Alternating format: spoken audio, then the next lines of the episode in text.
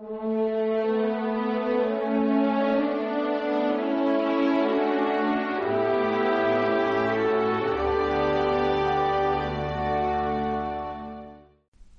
dicen, pero no hacen.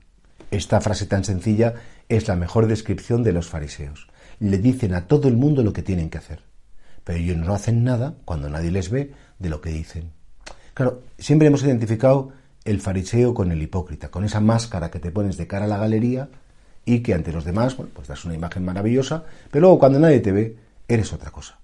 Qué importante es vivir en la verdad.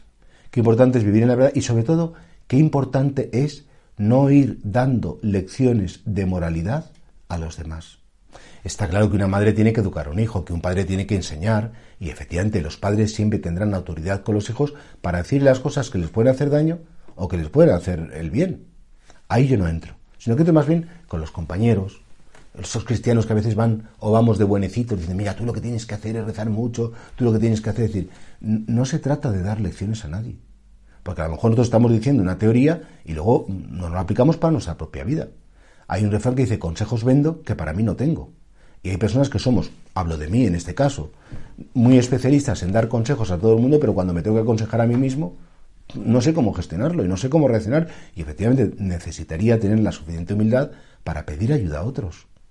Pero lo que está claro es que por lo menos cuando vemos que algo está bien, cuando vamos, vemos que algo es verdad y lo tenemos que decir, que no nos pongamos por encima de los demás, que no nos creamos que por decir esa cosa es que ya lo estamos viviendo, es que tenemos derecho a decirlo, es que somos más. No, no, no somos más, somos, tenemos un puesto en la vida, tenemos, y generalmente cuando decimos algo a los demás que no le está saliendo bien o que lo podría mejorar, se lo decimos por amor, no por parecer nada, no por creernos que somos más competentes.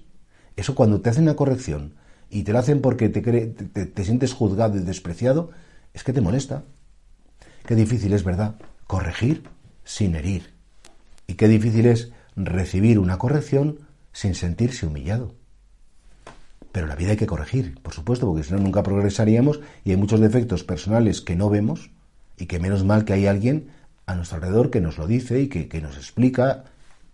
Y por eso que nunca nos pase esta, esta antítesis de los fariseos, que le decían a todo el mundo lo que tenían que hacer pero que ellos no hacían prácticamente nada, que eran expertos en dar lecciones, pero que luego a la hora de aplicárselo a su propia vida, esas lecciones que daban a los demás, pues, pues era, como, como un cuento que es para los demás, para mí no es. A veces cuando escuchamos una homilía, esto que bien le viene a fulanito, esto que si lo oyera mi mujer, lo oyera mi marido, qué bien le vendría. dice, bueno, bueno, sí, es verdad que le vendría, pero también te viene bien a ti. No te olvides nunca que la palabra de Dios es para todos. Y por tanto, que nunca nos pase que eso del dicho al hecho hay mucho trecho, que intentamos empequeñecer ese trecho para que siempre hagamos la voluntad de Dios. No solamente la conozcamos, sino que la cumplamos.